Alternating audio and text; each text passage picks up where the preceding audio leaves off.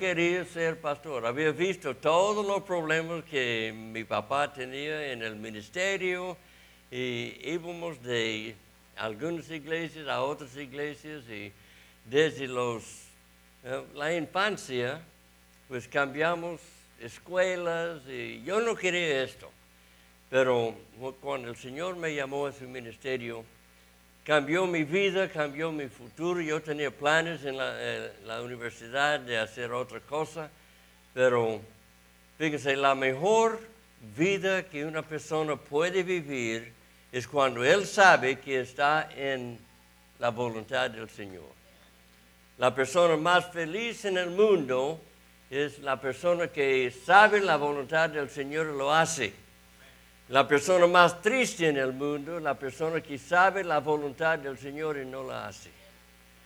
Doy gracias a Dios por hermano Jennifer que públicamente el día de hoy está diciendo, Jesús es mi Salvador. Es un testimonio. Vamos a estudiar el día de hoy sobre lo que es ser un testigo y lo que es la vida de ser un seguidor de Cristo. Yo les felicito a usted. Yo me acuerdo uh, cuando hermano Elvis y Wendy vinieron aquí a Ripley. Yo le conocí eh, cuando era un, jovencito ahí en Guatemala. Y a él, hermano Estuardo, estuve con ellos cuando estaban jovencitos nada más. Y doy gracias a Dios que Dios en su omnisciencia mueve a sus siervos a su antojo. Gracias a Dios que Elvis vino aquí a Ripley y gracias que lo usó para iniciar la obra aquí. Pero también doy gracias a Dios por cada uno de ustedes, quienes han sido fieles a, través de los años. Yo sé que algunos de ustedes han estado aquí 14, 15, 16 años. Qué bueno. Les felicito. Y gracias a Dios por hermano Byron, quien es el pastor ahora, y por la fidelidad de él y muchos de ustedes. Y mira, hermano, no es fácil, no es fácil convencer una persona que Jesús es el Salvador. Todo el mundo sabe de Jesús. La gran mayoría han sido católicos. La iglesia católica enseña a la gente todo el tiempo, todos somos hijos de Dios. Es mentira. La Biblia dice que los que aceptan a Cristo son hechos hijos de Dios. Pero la cosa es, hermanos, que antes de aceptar a Cristo, ustedes tuvieron que aceptar la amistad de los pastores y de las personas que les estaban hablando. Vamos a estudiar el día de hoy sobre algo que Dios dijo, que Jesús dijo a sus seguidores el día que Él se fue de la tierra y se fue al cielo. Quiero invitarlos a abrir sus Biblias a Hechos capítulo 1. Hechos se titula Los Hechos de los Apóstoles, pero en realidad hay muchos hechos en el libro de los Hechos que no son de los apóstoles. Vamos a ver que hay muchos hechos de, del Espíritu Santo tal vez sería mejor nombrado los hechos del Espíritu Santo o tal vez los hechos de la iglesia primitiva. Pero se titula en la mayoría de las Biblias Hechos de los Apóstoles. Y encontramos hechos de otras personas que no son apóstoles. Por ejemplo, de Bernabé. Vemos los hechos de Timoteo. Vemos los hechos de Silas. Y, eh, y los hechos del apóstol Pablo, que fue hecho apóstol después, como él dijo, de un abortivo. Bueno, vamos a ver en versículo, vamos a empezar a leer en versículo 6, Hechos capítulo 1, versículo 6.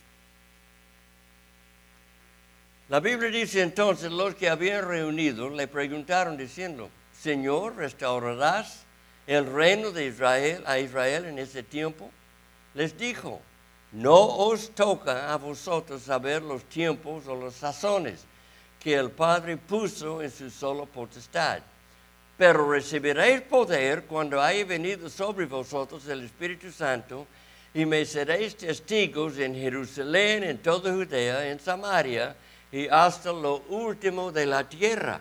Y habiendo dicho esas cosas, viéndolo ellos, fíjense, fue alzado y le recibió una nube que le ocultó de sus ojos, y estando ellos con los ojos puestos en el cielo, entre tanto que él se iba, y aquí se pusieron junto a ellos dos varones con vestiduras blancos, los cuales también les dijeron, varones galileos, ¿por qué están mirando al cielo? Este mismo Jesús que ha sido tomado de vosotros al cielo, así vendrá como le habéis visto ir al cielo. Las últimas palabras que Jesús dijo son estos. Versículo 8. Las últimas palabras que él dijo aquí en la tierra, aquí están. Y él dijo esto. Pero recibiréis poder cuando haya venido sobre vosotros el Espíritu Santo y me seréis testigos en Jerusalén, en toda Judea, en Samaria, hasta lo último de la tierra. Mira lo que dice. Recibirán poder. ¿Cuándo recibirían poder? Dice, cuando el Espíritu Santo haya venido sobre vosotros se supone que al instante, cuando el Espíritu Santo viene sobre ellos, inmediatamente van a ser testigos, inmediatamente, porque el Señor dice, recibirán poder y me serán testigos cuando el Espíritu Santo viene sobre ustedes. Así dice. En capítulo 2, la Biblia dice, en el día de Pentecostés, vino el Espíritu Santo sobre ellos. Todos ellos recibieron el Espíritu Santo. Se supone que inmediatamente todos ellos estarían testificando del Señor Jesús. Cuando viene sobre usted, ¿cuándo? Cuando viene el Espíritu Santo. ¿Qué vamos a hacer? Vamos a recibir poder. Y recibiendo poder, ¿qué vamos a hacer? Vamos a testificar. Es lo que dice el versículo. Y cuando Jesús se fue, sus últimas palabras eran, van a recibir poder cuando el Espíritu Santo viene sobre ustedes y me van a ser testigos aquí en la casa, en Judea, hasta Samaria y hasta Ripley, Mississippi. Van a ser testigos. Pero en capítulo 2 la Biblia dice que vino el Espíritu Santo sobre ellos. Y quiero enseñarles algo que mucha gente no, no, no cree. Pero en capítulo 2, ven conmigo. En capítulo 2, versículo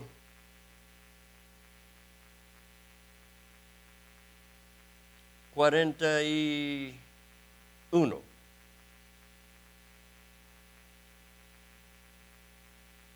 Así que los que recibieron su palabra fueron bautizados y se añadieron aquel día como tres mil personas. Este fue en el día de Pentecostés. Déjame, déjame explicarles un rato del día de Pentecostés. Pentecostés es la segunda, la segunda fiesta más grande en todo el pueblo de los judíos. La fiesta primero, la más grande, es la Pascua. Pero la fiesta de Pentecostés es 50 días después de la Pascua. Un pentágono, pente quiere decir cinco. Pentecostés quiere decir cinco más por diez, 50. 50 días después de la Pascua es el día de Pentecostés.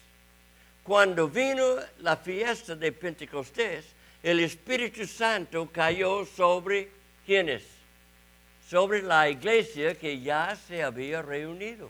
Mucha gente cree que la iglesia empezó en el día de Pentecostés. Quiero que ven conmigo en capítulo 1 otra vez. Vamos a ver nada más lo que dice la Biblia en versículo 15.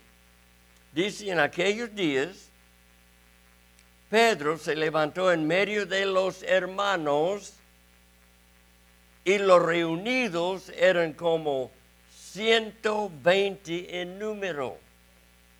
¿Cómo se llamaba esta gente? Todavía no se identificaba como iglesia.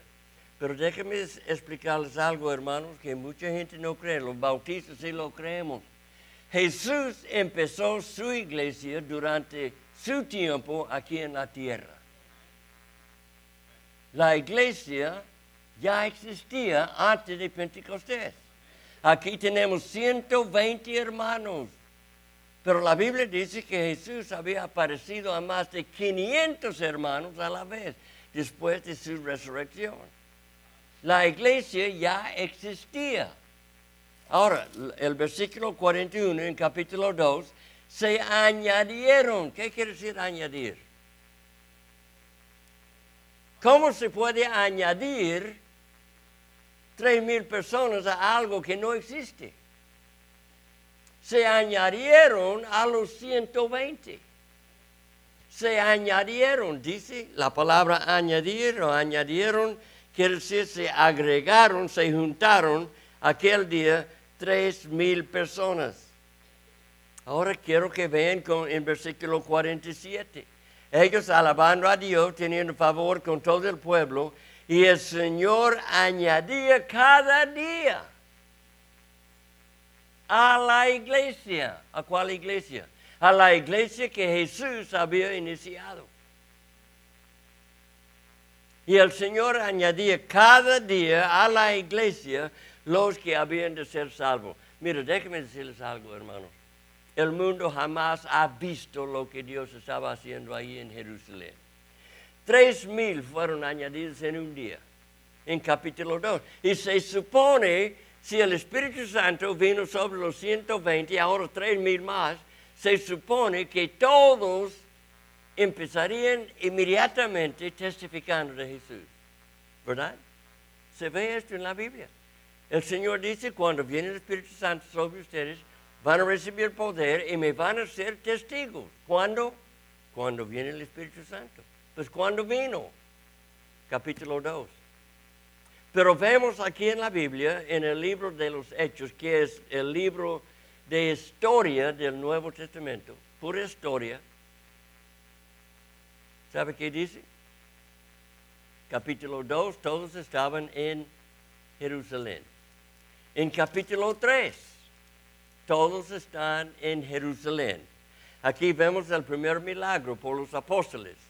La Biblia dice que Pedro y Juan estaban en el templo, empezaron a, entrar, a orar y había un cojo mendigando ahí en la puerta del, del templo. Y él estaba pidiendo limosna, pidiendo dinero. Pedro dijo, plata y oro no tenemos, pero lo que tenemos te damos. En el nombre de Jesús, levántate. Primer milagro. El hombre nunca había caminado y él se paró, empezó a brincar y caminar y glorificar al Señor. Primer milagro. Pero ¿dónde están? Están en Jerusalén. Jerusalén. Pedro y Juan testificaron porque el Espíritu Santo había venido sobre ellos y ahora sí están testificando en Jerusalén. Pero en capítulo 4 encontramos que están en Jerusalén llevan a Pedro y Juan al concilio, les hacen un juicio, les amenazan, les dicen, ya no van a hablar en el nombre de Jesús. Y se animaron a hablar más y más y más en el nombre de Jesús. ¿Y sabe qué pasó en capítulo 4? Cinco mil más. Digan conmigo, cinco mil. Cinco mil más fueron añadidos a la iglesia. De repente la iglesia creció de 120 a 8.120. 8, imagínense aquí en Ripley, hermano.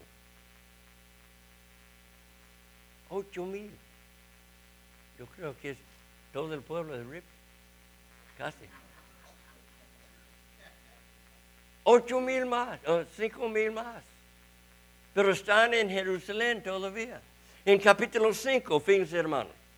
El primer problema grande sucedió en la iglesia. Mira, los hermanos estaban trayendo ofrendas, como ustedes hicieron ahora.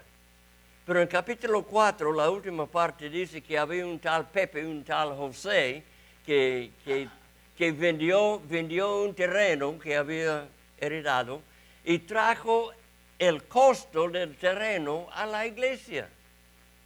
Los apóstoles le habían dado un apodo, Bernabé, pero su nombre era José. Él vendió una propiedad, trajo el dinero a la iglesia y los hermanos dieron gracias a Dios y le pusieron Bernabé, que quiere decir hijo de consuelo, de consolación. Buena gente. Pero había otra pareja en la iglesia. El hombre se llamaba Ananías y su esposa se llamaba, llamaba Zafira. Ellos vendieron una heredad y clavaron la mitad del dinero. Y trajeron una parte a la iglesia y dijeron, Dios nos bendijo con esto. Y Pedro le preguntó, ¿es todo? ¿Es todo? Pues sí, es todo. ¿Sabe qué pasó? Ananías cayó seco, muerto, allí en la iglesia. Dios lo mató allí mismo. Al rato, y los jóvenes de la iglesia lo levantaron, lo sepultaron, lo llevaron, y al rato viene su vieja, perdón, su esposa. Ella viene y ella dice lo mismo. No vendimos la, eh, la propiedad, aquí está el dinero, es todo, sí es todo. ¡Pum! Murió ella. Capítulo 5, pero ahí están todavía en Jerusalén. En capítulo 6 había, mira hermanos, de los ocho mil había gente de diferentes comunidades. En capítulo 2, cuando hablaban en lenguas, la Biblia menciona 14 naciones, 14 idiomas, y la gente escuchó el Evangelio en su propio idioma. Pero había gente de diferentes lugares. Había griegos y judíos. Déjeme decirle que cualquier persona que no es judío es un gentil, pero los griegos eran gentiles. Y había algunas damas, algunas viudas, la iglesia estaba alimentando a la gente. Fíjese, esa gente había venido de todos lados a las fiestas en Jerusalén. Y la iglesia estaba alimentando, dando pan a las viudas. En capítulo 6, ven conmigo rapidito, en aquellos días, como crecía el número de los discípulos, había un crecimiento como la iglesia jamás ha visto, hermano. Imagínense, cada día personas aceptando a Cristo, arrepintiéndose de sus pecados. Pero dice que hubo murmuración de los griegos contra los hebreos, de que las viudas de aquellos eran desatendidas en la distribución de pan diariamente. Había un conflicto en la iglesia. Y aquí en capítulo 6, la Biblia dice que los doce apóstoles dijeron a la iglesia, pues escogen de entre ustedes siete hermanos. Y aquí encontramos los primeros diáconos en la iglesia. Y la Biblia dice, los apóstoles ah, dijeron, escogen de ustedes siete hombres y nosotros persistiremos en la oración y en el ministerio de la palabra. Lástima, hermanos, que los pastores tienen que hacer todas las cosas cotidianas aquí en la iglesia. Ustedes, varones, deben hacerlo. Los pastores deben darse a la oración y la predicación de la palabra. Y muchas veces tienen que gastar su tiempo haciendo las cosas sencillas que cualquiera de ustedes pueden hacer. Nosotros vamos a seguir orando y predicando la palabra. Agradó la propuesta a toda la multitud, eligieron a siete hombres. Voy a leer sus nombres. Esteban, varón lleno de fe del Espíritu Santo. A Felipe, a Prócoro, a Nicanor, a Timón, a Parmenos, a Nicolás, prosélito de Antioquía. Son siete hombres. Los cuales presentaron ante los apóstoles, quienes orando les impusieron las manos, los ordenaron como diáconos. Y mira lo que dice en versículo 7. Y crecía la palabra del Señor y el número de los discípulos se multiplicaba. Piensen nada más, hermano. Hay una diferencia muy grande en sumar y multiplicar. El Señor añadía, es sumar. Pero aquí dice que la obra se multiplicaba. Vamos a multiplicar 8 por 2. ¿Cuánto sería? La obra se multiplicaba. La iglesia está creciendo. Jamás habían visto un movimiento del Espíritu de Dios en ningún pueblo del mundo como estuvo en Jerusalén. Pero ahí están acampados todavía en Jerusalén. No han salido. Jesús dijo, cuando viene el Espíritu Santo, me van a ser testigos en Jerusalén, Judea, Samaria, en todo el mundo. ¿Qué le pasaba? Estaban allí nada más sentadotes, hermanos, cómodos, estaban muy felices en lo que Dios.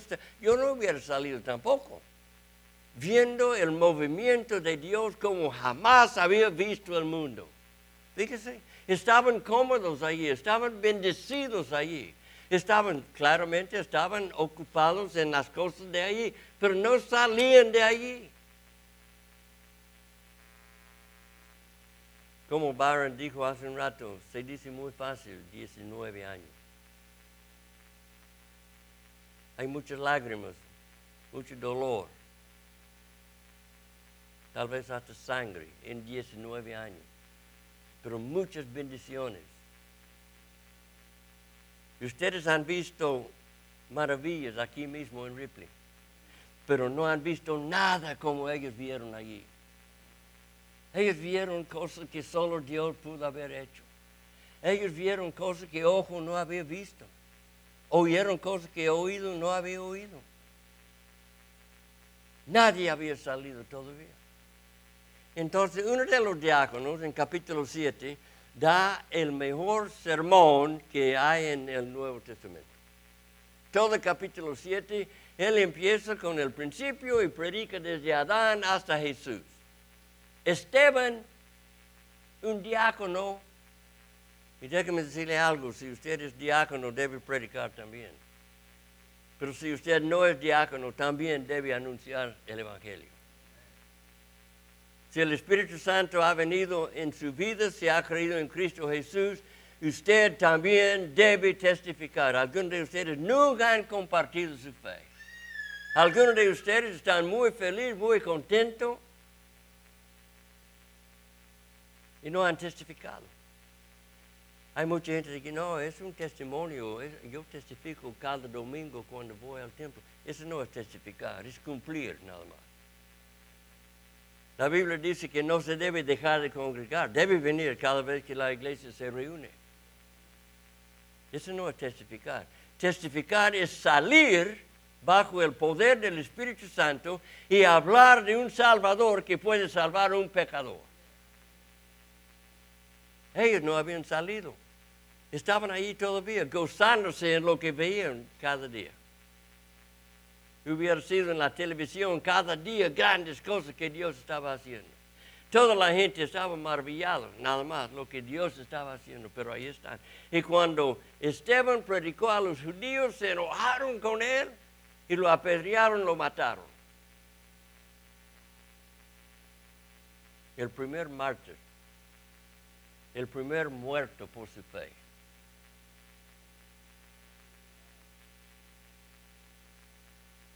¿Qué les pasaba? El Espíritu Santo vino sobre ellos en capítulo 2. Pero en capítulo 3, 4, 5, 6, 7, ahí están todavía en Jerusalén. No habían salido todavía de su pueblo. Y cuando cayó el hacha, cuando vinieron los problemas, miren capítulo 8, rapidito, aquí está el sermón en capítulo 8, dice que había un tal Saúl, Saulo, consentía en su muerte. En aquel, en aquel día hubo gran persecución contra la iglesia que estaba en donde? en Jerusalén. Y todos fueron esparcidos por las tierras de dónde? Fíjense nada más. De Judea y Samaria. Exactamente como Jesús les había dicho. Ustedes me van a testificar aquí en Jerusalén, en Judea, en Samaria, y lo pueden hacer voluntariamente o a fuerzas.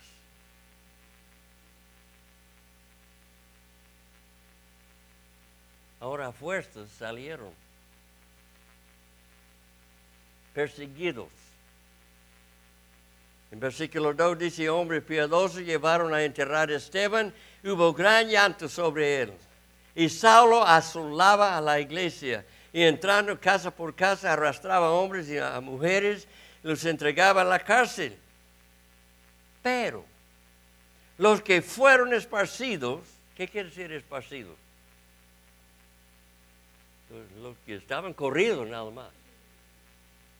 Los que estaban huyendo fueron a todos lados. La Biblia dice, versículo 4, pero los que fueron esparcidos iban por todas partes. ¿De dónde? Todas partes.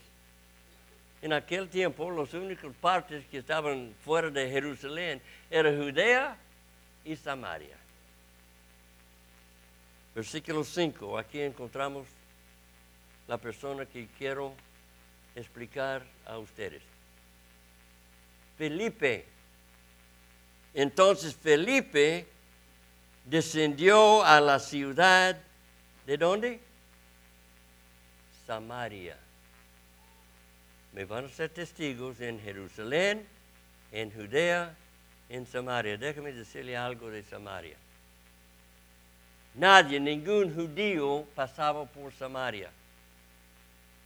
Los judíos y los samaritanos se odiaban. Geográficamente, aquí está Galilea. El centro del ministerio de Jesús estaba aquí al norte, donde está el mar de Galilea. Y aquí al sur es Judea. Aquí está Jerusalén. Jesús trabajaba en Galilea, en Jerusalén. Pero en medio había un una provincia que se llamaba Samaria. Fíjese, en Juan capítulo 4, solamente una vez, solamente una vez en el ministerio de Jesús pasó por Samaria. ¿Sabe cómo viajaban? Cruzaron el río Jordán y subieron y entraron a Galilea. Cuando vinieron a Galilea, cruzaron el río Jordán y bajaban a Jerusalén. Pero en Juan capítulo 4 Jesús dijo, es, me es necesario pasar por Samaria. Una sola vez pasó Jesús por Samaria. Encontró una mujer, ¿se acuerdan la mujer samaritana? Una sola mujer en el pozo sacando agua, y ahí está toda la historia, pero solamente una vez pasó Jesús por Samaria los judíos no iban a Samaria. Y la mujer dijo, ¿cómo es posible que tú, siendo judío, me habla a mí siendo samaritana? Porque los judíos y los samaritanos no se llevan. Fíjese. Para el judío, los samaritanos eran ilegítimos. Eran judíos cruzados con paganos. Cuando salió el pueblo de Judea de Asiria en el cautiverio, vinieron y se casaron con los asirios, con los cananitos y con, con todos los paganos. Y se formaron este pueblo de Samaria. Y los judíos odiaban a los samaritanos. Y los samaritanos odiaban a los judíos. Tanto, fíjense hermanos, es, es, es esa parte, pero los escritores judíos como Mateo, Marcos y Juan, nunca mencionaron ni un buen samaritano. Solo Lucas, quien era un griego, menciona y solo menciona un buen samaritano. Había un buen samaritano nada más. No había dos, ni tres, ni más. Para los judíos, los samaritanos no eran buenos. Pero Felipe fue a Samaria. Hermanos, yo sé que ustedes han iniciado otras iglesias en otros pueblos, en Oxford, en, en Tupelo, en otros lugares. Pero el mandato para su iglesia, la cosa más grande que esa iglesia puede hacer es salir y testificar. Y la cosa más bendito que pueden hacer es plantar otras iglesias en otros pueblos aquí en Mississippi. ¿Sabe qué hizo Felipe? Él fue a Samaria. A mí me encanta que fue a Samaria. ¿Por qué fue Felipe? Número uno, y no sabemos si Felipe era griego o no, pero su nombre sí es griego. Su nombre no es judío.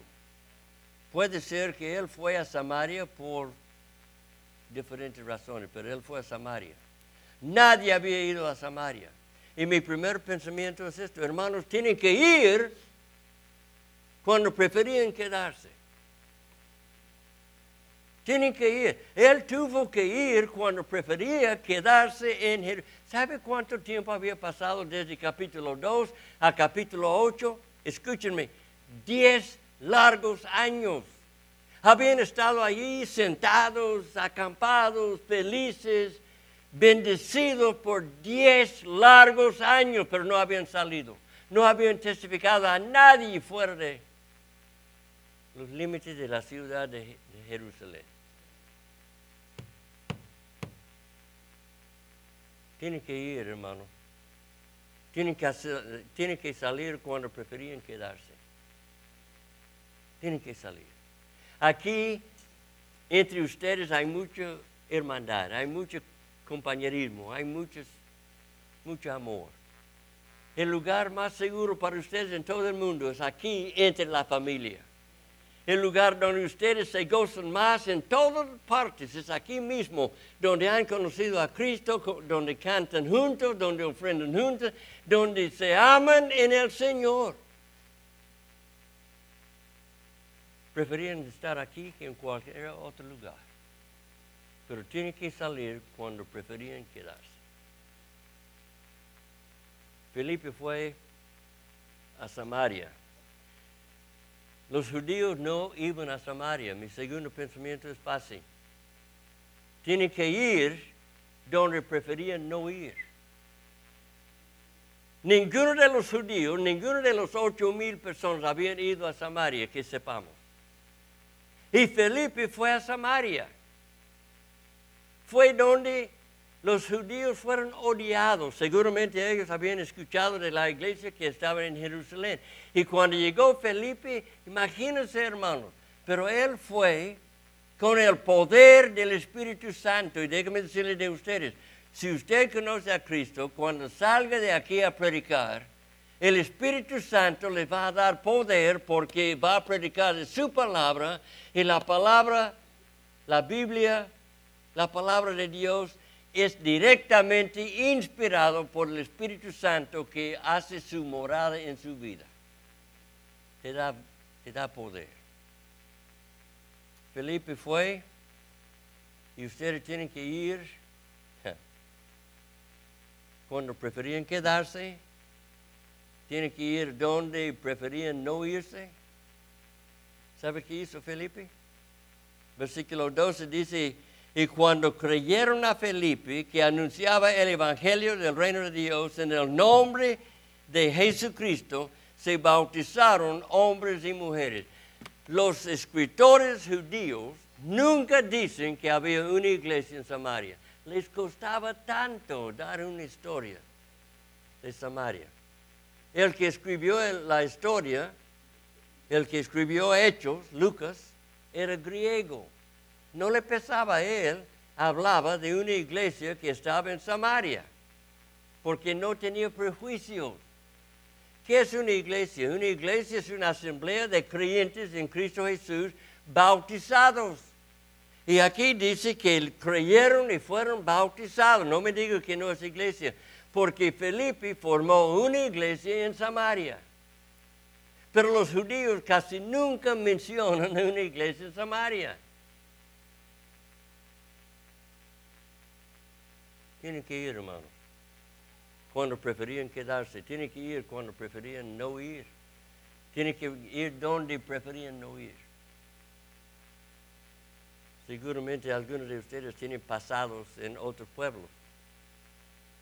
Algunos de ustedes tal vez huyeron de peligro en unos lugares. Puede ser que un día tienes que ir ahí a predicar el Evangelio. ¿Quién sabe?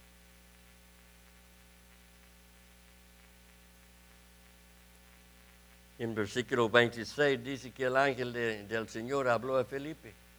A mí me encanta cuando Dios habla a un hombre. Dios habló a Felipe por medio de, del ángel.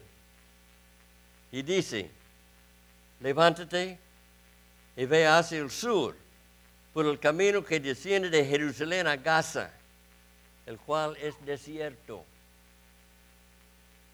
¿Sabe qué hizo él? La Biblia dice, entonces él se levantó y fue.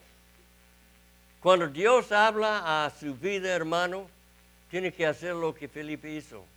Tiene que levantarse y ir. Me da a entender que estaba sentadote, como digo, estaba sentado y tuvo que levantarse para ir. Y cuando Dios le habló a él, le dijo, vete al desierto. Él estaba, tuvo un gran ministerio en Samaria, pero ahora el Señor dice, vete al desierto. Y él va, se levantó y se fue. Sucedió que había un etíope. Un etíope es del, del país de Etiopía, un país africano. Pero este hombre, yo, yo pensaba antes que tal vez él estaba con un caballito, con, en su carrito, que venía solitito en el desierto. Era un funcionario político. Él estaba encargado de todo el tesoro de la reina de Etiopía. Seguramente él vino con su guardura, con su mucha gente. Pero el Señor habló a Felipe, dice que ese hombre era funcionario de Candace, reina de los etíopes, el cual so- fue sobre todos sus tesoros y había venido a Jerusalén a adorar. Y volvía sentado en su carro leyendo el profeta Isaías.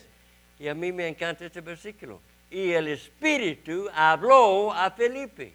Mira, cuando el Espíritu nos habla, hermano, no podemos negar.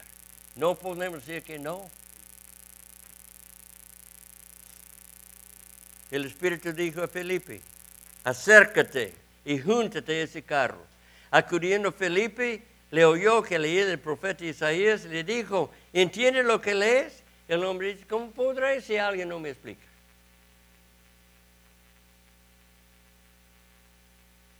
Felipe se está evolucionándose de un diácono a un evangelista, ahora a un pastor.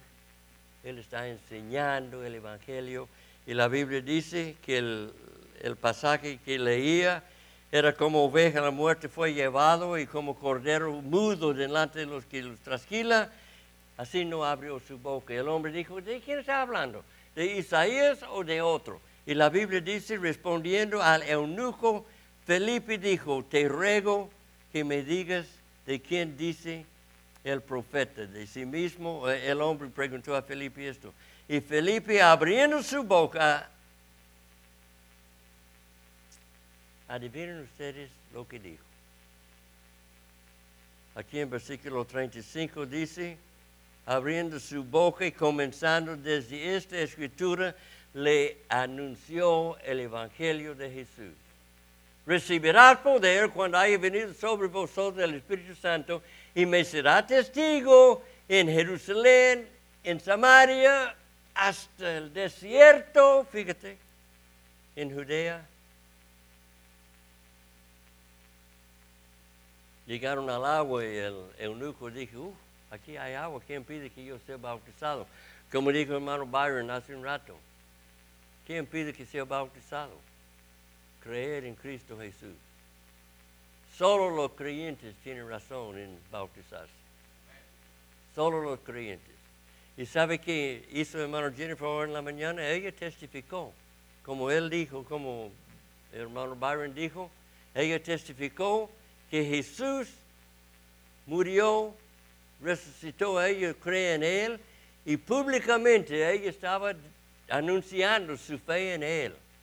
Como Él fue muerto, ella también está muerta en sus pecados, pero levantado para andar en esta, en esta vida que Cristo compró para nosotros. Bueno, se pararon, la Biblia dice que bajaron al...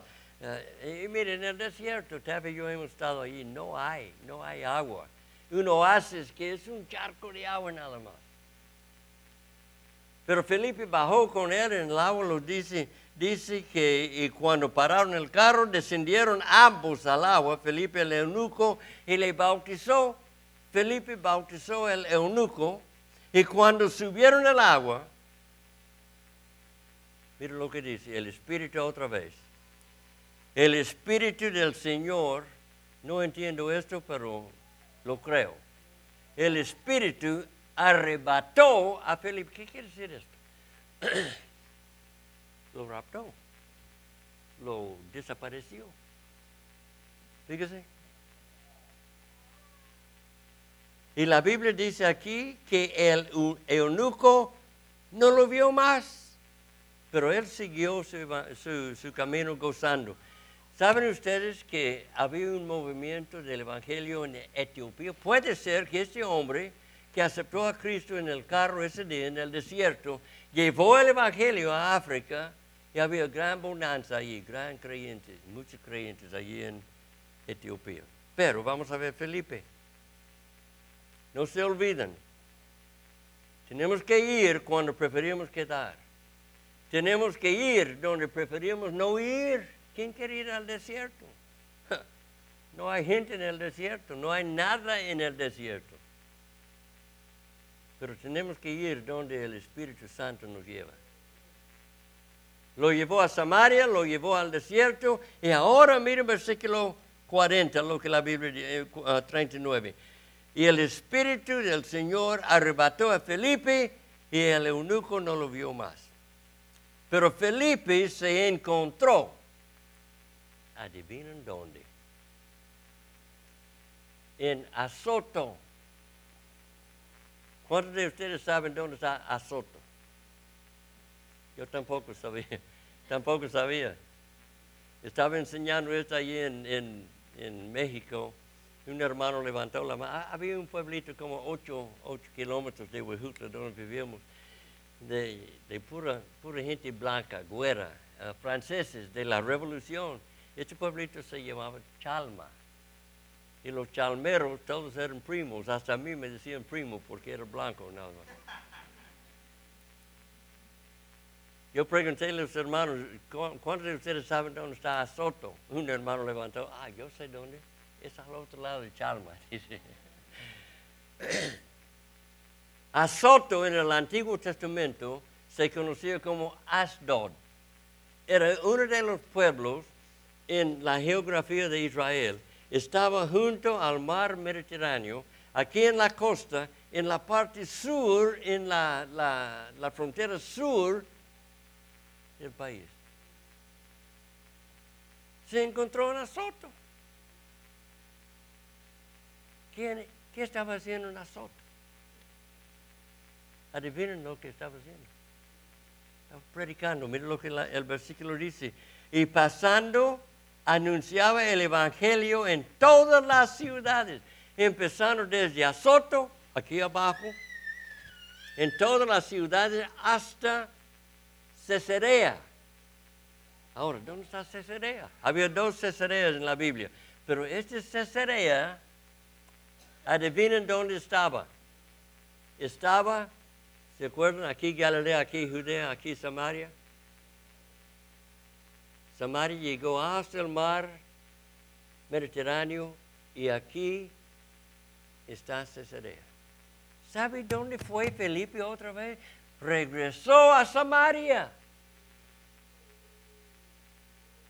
Al lugar donde nadie que- quería ir. El apóstol Pablo, bueno, Lucas escribe eso en, en- en Hechos capítulo 21. Voy a leer un versículo nada más en Hechos 21. Ah, él, él menciona, Lucas está escribiendo, él dice, al otro día, saliendo Pablo y los que con él estábamos fuimos a Cesarea. Y entrando en la casa de Felipe el evangelista, que era uno de los siete, el mismo Felipe, posamos con él, el apóstol Pablo y, y Lucas y los que estaban con ellos, quedaron en la casa de ese tal Felipe. Felipe vivió el resto de su vida en Samaria, el lugar donde nadie quería. Dios tiene un lugar preparado por algunos de ustedes por el resto de sus vidas. Puede ser un lugar que no quiere ir. Puede ser un lugar que Dios tiene fichado para ustedes, tiene escogido para ustedes. Puede ser un lugar donde Dios tiene otra iglesia listo a plantarse. Puede ser un lugar donde el Espíritu Santo está llevando a algunos de ustedes. Así es el mensaje. Tienen que ir. Si el Espíritu Santo mora en sus vidas, si han aceptado a Cristo, si tienen el poder de Dios en su vida, sean testigos, hermanos. Sean testigos tiene que salir cuando preferían quedar. Tiene que ir donde preferían no ir. Pero tienen que ir donde el Espíritu Santo les lleva.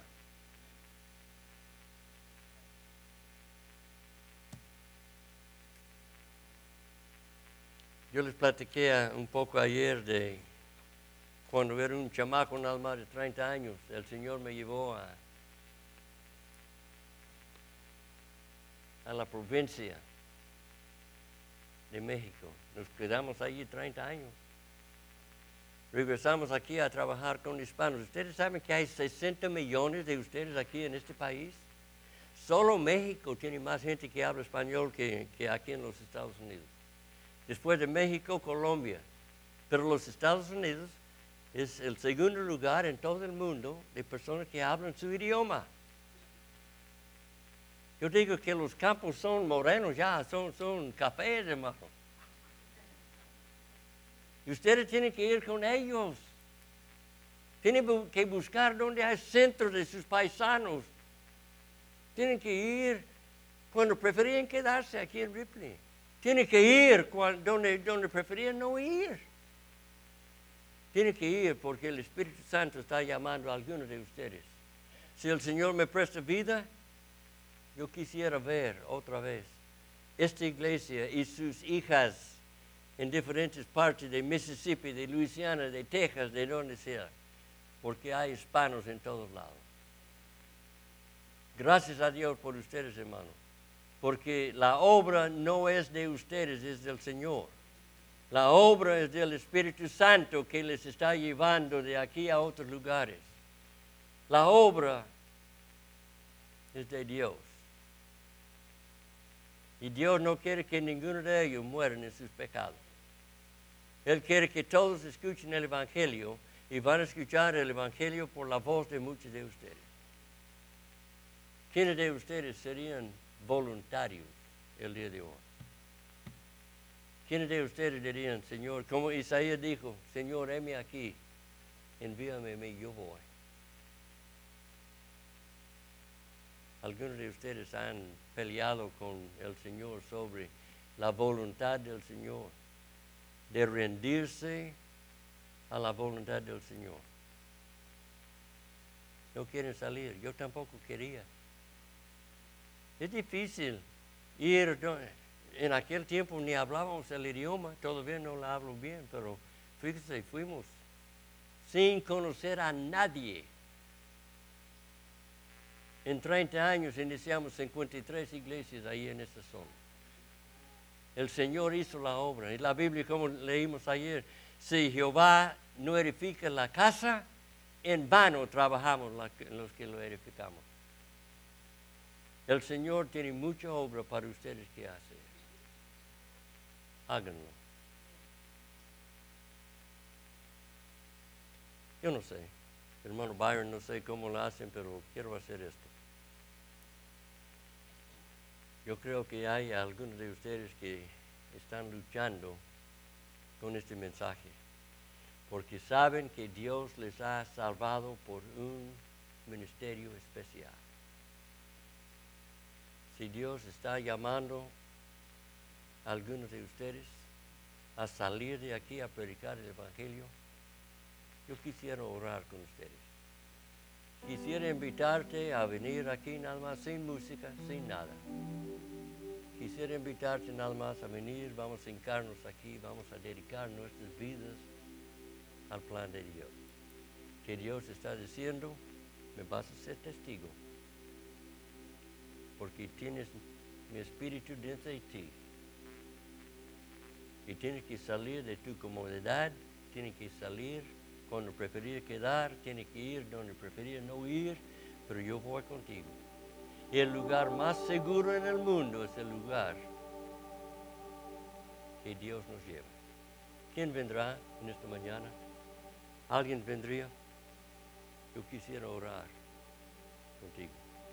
Un hombre que dirá, hermano, ore por mí, yo no sé exactamente dónde voy a ir, pero yo sé que el Señor me está llamando.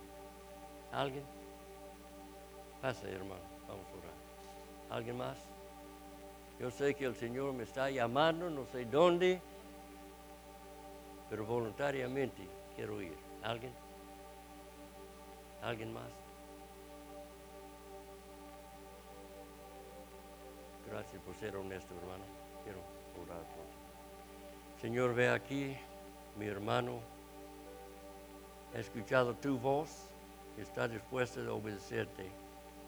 Pido tu bendición sobre su vida, no solamente él, sino otros quienes están luchando con diferentes situaciones en sus vidas, en sus familias, pero ellos saben que tú les has llamado para ser testigos.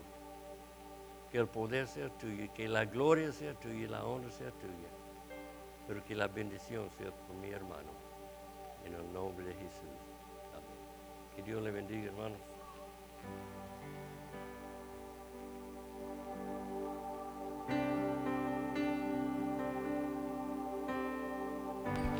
Amén. Sigamos con esa actitud de adoración.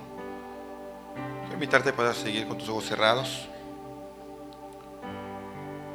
y puedas pensar como hijo o hija de Dios, ¿qué estás haciendo para Dios?